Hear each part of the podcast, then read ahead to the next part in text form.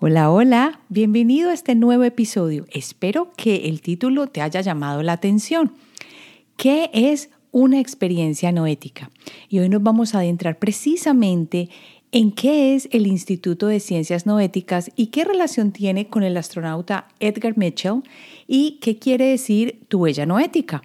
Y para esto al final te voy a dejar con algunas preguntas simples para que abras tu mente y conozcas lo que es tu huella noética un poquito mejor. Así que vamos al episodio. Soy Marcela Gid y este podcast está diseñado para ayudarte a sacarle el máximo a tu proceso de transformación personal, dándote las herramientas para catalizar y simplificar el camino de la alquimia conectándote con el mundo que no ves y activando en ti el potencial infinito que trajiste al nacer.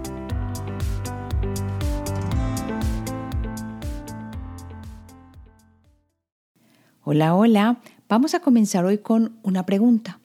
Y la pregunta es, ¿cuál dirías tú que es tu huella noética? Lo más seguro quedaste con los ojitos cuadrados, porque de verdad no es tan fácil cuando uno no tiene idea ni de qué significa la terminología, ni de dónde sale, ni, Marce, ¿qué me estás preguntando? Bueno, resulta que vamos a empezar por la parte inicial de este episodio, que es saber qué es el Instituto de Ciencias Noéticas y cuál es su relación con el astronauta Edgar Mitchell. Y de aquí se va a desprender todo lo que vamos a hablar hoy, que es para abrir nuestra mente. Hace ya varios años conocí acá, yo en los Estados Unidos, el Instituto de Ciencias Noéticas, pues si así puede traducirse, The Institute of Noetic Sciences en inglés, y este instituto lo fundó Edgar Mitchell, que era uno de los astronautas que pisó la Luna y que fue parte de la misión de Apolo 14. El doctor Mitchell se convirtió en la sexta persona en caminar sobre la Luna. ¿Te imaginas cómo se sintió? Y como miembro de la misión de Apolo 14, su propósito era realizar una investigación en profundidad sobre la superficie lunar. Pero cuando su misión llegó al fin, surgió un propósito completamente nuevo, uno que iba a definir su vida en las próximas décadas y que iba a contribuir al despertar del planeta. Qué maravilla sabiendo que esto viene de una, o venía de una persona que era súper científica, súpermente racional. Mientras su nave espacial regresaba de la Luna en medio de la vasta oscuridad del cosmos, los ojos del Dr. Mitchell miraron a la esfera azul que era su hermosa tierra. Y a medida que se acercaba a ella, lo envolvió una profunda sensación de conexión universal. Mira que esto es un sentimiento muy, muy, muy reconocible. Si alguna vez lo has sentido, vas a entender completamente qué fue lo que él sintió. Y aquí te voy a leer algo en comillas que él expresó después de haber observado, de haberse sentido parte del uno. O como quien dice que todos somos uno. Dijo, me di cuenta de que la historia de nosotros mismos contada por la ciencia, nuestra cosmología, nuestra religión, estaba incompleta y probablemente defectuosa. Reconocí que la idea newtoniana de cosas separadas, independientes y discretas en el universo no era una descripción completamente precisa. Lo que se necesitaba era una historia nueva de quiénes somos y de lo que somos capaces de llegar a ser. Dr. Mitchell. Mira que desde el principio una persona que ha sido tan racional tuvo la capacidad de sentirse en unión con todos y con todo. Y esto nos, da, nos va a dar aquí una indicación muy grande de qué es exactamente lo que está estudiando el Instituto de Ciencias Noéticas y por qué tiene tanta relevancia hoy en día. Sobre todo en este episodio, no en este episodio, pero en este podcast que hablamos de la transformación de la energía y de la manifestación.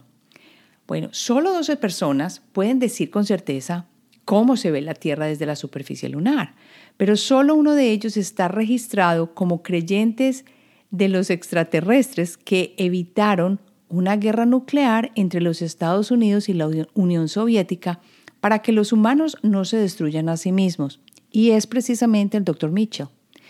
Después de que él llegó de su misión, su vida cambió mucho. Y es porque él precisamente la quiso cambiar. Es decir, su mente, como puedes ver, estaba sumamente abierta. Este valeroso astronauta salvó la misión de Apolo 14 al momento que descendía en la Luna en 1971 y después de aquella misión su vida nunca volvió a ser igual. Miremos su vida en retrospectiva. Mitchell pasó gran parte de su vida adulta en la Marina de los Estados Unidos. Fue aviador antes de asistir a la escuela de posgrado de la Marina y luego se convirtió en piloto de investigación de la Marina y obtuvo un doctorado en aeronáutica y astronáutica del Instituto de Tecnología de Massachusetts. Así que, como decimos nosotros, no estaba pintadito en la pared. Finalmente asistió a la Escuela de Pilotos de Investigación de la Fuerza Aérea de los Estados Unidos para convertirse en piloto de pruebas y mientras trabajaba para graduarse como número uno de su clase, como piloto de pruebas, instruía a los astronautas en matemáticas y navegación. Me imagino que lo hacía en su tiempo libre. ¡Qué hombre tan capaz! En 1966, con solo 13 años después de alistarse, se convirtió en astronauta de la NASA. Estaba en la rotación de las misiones de Apolo 9 y Apolo 10 y se suponía que subiría en el desafortunado Apolo 13. Pero fue durante el Apolo 14 que Edgar Mitchell finalmente pudo poner un pie en la superficie lunar. Yo me imagino la emoción que este hombre sintió. Y aquí viene de nuevo el punto que cambió su vida. Mientras caminaba sobre la luna, Edgar Mitchell miró fijamente a la Tierra flotando en la inmensidad del espacio y sintió una abrumadora sensación de conexión, porque él muchas veces lo expresó en sus entrevistas. Ese sentimiento, junto con la dedicación a la exploración, lo llevaron a investigar la comprensión científica de la conciencia. ¿Quién hubiera pensado que de esta experiencia iba a salir ese deseo tan fuerte en él de entender qué era la conciencia? Después de retirarse del gobierno, Edgar Mitchell fundó el Instituto de Ciencias Noéticas en 1973 y he aquí la conexión. La misión del Instituto de Ciencias Noéticas es revelar la naturaleza interconectada de la realidad a través de la exploración científica y el descubrimiento personal. A mí esto me suena como una maravilla, porque volvamos a retomar cómo ellos dicen cuál es su misión. Exploración científica y descubrimiento personal. ¿Para qué? Para revelar la naturaleza interconectada de la realidad. Ay, no lo estamos dejando solo ni a la ciencia, ni a lo que estamos acostumbrados a oír como el woo ¿cierto? Entonces aquí hay una unión entre estas dos partes que es tan importante y que se está presentando en este momento en la Tierra. Hay una frase que el astronauta Mitchell dijo y que te traigo acá. Necesitamos hacer que el mundo sea seguro para la creatividad y la intuición, porque es la creatividad y la intuición las que harán que el mundo sea seguro para nosotros. Edgar Mitchell. Qué lindo esto, que no estamos solamente mirando con los ojos de la ciencia solamente o los ojos de la intuición y de muchas de las cosas que no se pueden probar, pero recuerda que ya el Instituto de Ciencias Noéticas está trabajando en probar este tipo de cosas. Bueno, es que no te lo había contado, pero ellos están haciendo estudios científicos que están probando cosas que antes no se probaban, como la parapsicología, como la visión remota, como el sentir, el comunicarte sin estar utilizando tus sentidos externos. Y todo esto se está haciendo a través de estudios que están llevando a cabo constantemente. Ahora vamos a pasar a la segunda parte, que es qué quiere decir tu huella no ética. Y de ahí viene la pregunta y el título de este episodio. ¿Qué es una experiencia no ética? En el Instituto de Ciencias Noéticas proponen que todos puedan acceder a información y energía más allá de nuestras nociones convencionales de tiempo y espacio.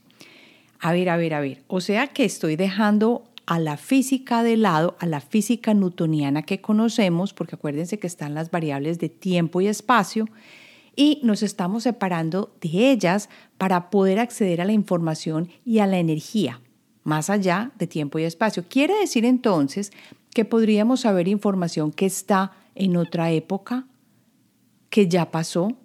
Claro, porque si no estamos haciendo, utilizando el espacio y el tiempo, entonces no hay barreras. O algo que alguien quiere esconder de nosotros, pero no hay problema porque nosotros podemos leerlo. O saber cosas que tú no tendrías cómo saber porque no está, como quien dice, supeditado a las nociones físicas newtonianas y a la parte totalmente de materia.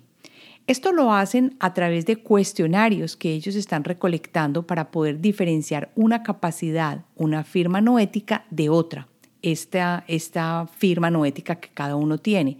Ellos llegan a esa conclusión de cuál es tu firma noética a través de, de diferenciar esa capacidad que tú tienes para acceder a la información, a la energía, más allá de las nociones convencionales del tiempo y el espacio. Sin embargo, la forma en que las personas hacen eso es única para ellos, o sea, para cada uno de nosotros. Y esto yo creo que me lo has escuchado decir mucho, sobre todo cuando estamos en el programa de la intuición. Cada uno tiene su propia forma de hacerlo. Es por eso que cuando una persona pasa a través del programa no tiene más conexión con, eh, no tiene, no, tiene más conexión con uno de los módulos que con otro, porque tiene su propia manera para poder accesar esa información sin los sentidos normales. Y cuando digo los sentidos normales me estoy refiriendo a los sentidos físicos. Por eso el Instituto de Ciencias Noéticas llamó esto una firma noética, el accesar a esa información sin usar los sentidos físicos. Y han desarrollado un inventario de esas firmas noéticas para ayudar a las personas a aprender más sobre su propia firma e investigar más sobre cómo se expresa. Por eso es que he visto personas que tienen una capacidad muy desarrollada, por ejemplo, de mediumnidad y otras tienen una capacidad excelente para sentir o escuchar las voces de sus espíritus guías. Pero no siempre una persona las tiene todas tan desarrolladas y esto es normal. Y esto va en relación con la manera como ellos expresan o son capaces de conectarse a esa información que está disponible. Entonces una firma no ética es la manera como cada uno puede acceder a la información y a la energía que está más allá de las nociones convencionales del tiempo y el espacio. Si nos ponemos a pensar, esto no es más que acceder a lo que tanto habíamos hablado en episodios anteriores, el campo punto cero o el campo de las infinitas potencialidades. Una de las maneras más interesantes de saber cuál es tu huella no ética es llenando el formulario que aparece en su website eh, del Instituto de Ciencias Noéticas o respondiendo unas preguntas que aparecen en, en la página web de ellos. A mí me pareció esto súper chévere, yo lo hice y si tú quieres lo puedes hacer también y te llega la información. Ellos muestran diferentes maneras de accesar la información a través de las experiencias que has tenido, por ejemplo, el tacto, el gusto, el oído, la sensación del cuerpo, etc. Por supuesto, sin tener relación con los sentidos físicos. Yo explico esto un poquito, ¿por qué? Porque puede que tú tengas una sensación de sabor, que es el gusto, pero tú no estás comiendo chocolate en ese momento, pero te llegó esa sensación del chocolate. Ese es un sentido interno, aunque utilizó el gusto. Cuando decimos que hay una visión interna o clarividencia, es porque te llegó una imagen y no viste esa imagen con tus ojos físicos o frente a ti, pero obviamente está allí esa imagen. Y la idea con este episodio es abrirte la mente para contarte que no desde hace poco tiempo, sino ya hace bastante tiempo, organizaciones como el Instituto de Ciencias Noéticas están estudiando la posibilidad de contacto, de recibir información o de saber algo a través de los sentidos no físicos, que no están supeditados a las variables del tiempo y el espacio. Esto ya no es cosa de los chamanes o de las brujas blancas o de las personas que conocíamos en la familia, ¿recuerdas? Y que nuestra familia escondía porque esas eran las personas de las que todos sabíamos, pero no se habla de ellos. Y sabían la vida de todo el mundo sin que tuviéramos que contársela. O que se tiraron las cartas y supieron qué iba a pasar. O que se las tiraban a, a las personas de la familia y le hacían fila y no teníamos cómo tenía idea esta persona de saber cuáles eran las mejores posibilidades para la persona que estaba leyendo. Estas personas que sabían las cosas antes de lo que sucedía o que tenían premoniciones o que estaban eh, en conocimiento de que alguien estaba enfermo o iba a morir, ya son objeto de estudio por la ciencia a través de científicos que utilizan la cuántica, la psicología, la biología molecular y las ciencias en general, que ya están recogiendo información a nivel científico para poder deducir o sacar conclusiones de cuál es la manera como tú estás recibiendo información que no te llega directamente con los sentidos físicos. Entonces ya no es solamente la historia antigua que conocíamos del brujo del vecindario o de la abuelita que sabíamos que tenía la capacidad de tener visiones de futuro, sino que ya se está comenzando a estudiar cómo se produce esa unión y cuáles son, como quien dice, las huellas noéticas más comunes que existen para que tú puedas identificarte en una. Como te digo, no todos tenemos las mismas capacidades desarrolladas, todos tenemos las mismas capacidades, pero no igualmente desarrolladas. Entonces, ahí vamos empezando a ver nuestra propia huellita. Y esto es lo lindo del proceso. Ahora vamos a hacer un break para contarte que ya está listo el taller online en vivo creando tu nuevo ciclo, para que aprendas a manifestar conscientemente usando tu energía. Saca a la luz el ser creador que ya eres. ¿Cuántas veces hemos hablado acá que somos seres creadores? Entonces es hora de poner verdadero orden en tu vida desde hoy descubriendo lo que de verdad deseas materializar, honrando tu alma y tu vida física, para que empieces a manifestar aquello que deseas fácilmente y aprendas cómo funciona el proceso para aplicarlo, sobrepasando los obstáculos que se presentan sin dar marcha atrás, porque se van a dar los bloqueos y para que desde ya crees lo que quieres, observando a través de los ejercicios prácticos que te voy a dar dónde está el error y siguiendo tu energía sin dudar.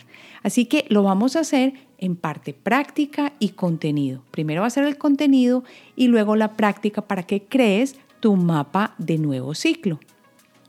Esto va a ser el sábado 11 de febrero vía Zoom en vivo, tres horas y media, disponible por dos semanas después de que termine el taller y vamos de verdad a lograr que lo que desees cambiar conscientemente en tu vida lo puedas hacer porque estás comprometido con el proceso y porque vas a aprender las claves para crear efectivamente una y otra vez. Así que no es solamente en este ciclo, sino en muchos otros que tú puedes crear utilizando estas mismas herramientas para que no sigas creando lo que ya no quieres y puedas ver materializado lo que de verdad tu alma desea y tu parte física necesita para tu evolución.